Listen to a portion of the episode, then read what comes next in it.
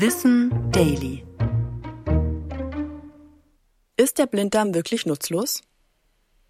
Schon im 19. Jahrhundert betrachteten MedizinerInnen den Wurmfortsatz des Blinddarms als funktionsloses Relikt der menschlichen Evolution.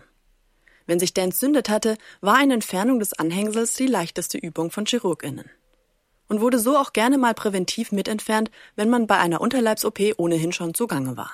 Der kaum 10 cm lange Fortsatz galt eben nicht nur als überflüssig, sondern auch als potenzielles Problem, weil er anfällig ist.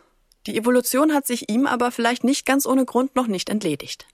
Besonders bei Kindern und Jugendlichen, aber auch noch bei Erwachsenen finden sich im Wurmfortsatzgewebe viele Lymphzellen. Sie funktionieren damit ähnlich wie die Mandeln. Dadurch gehören sie zum Abwehrsystem des Körpers und dürften wohl im jungen Alter eine Rolle beim Reifen des Immunsystems spielen. Und so übernimmt der Appendix unter bestimmten Bedingungen Zusatzfunktionen für die Abwehr.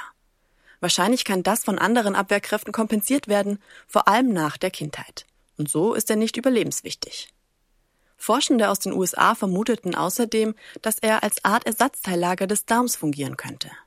Wenn die Darmflora nach etwa schweren Durchfallerkrankungen neu aufgebaut werden muss, könnte der Appendix ins Spiel kommen.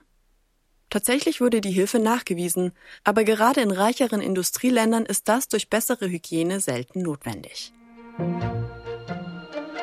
Ich bin Anna Germeck und das war Wissen Daily. Produziert von Schönlein Media.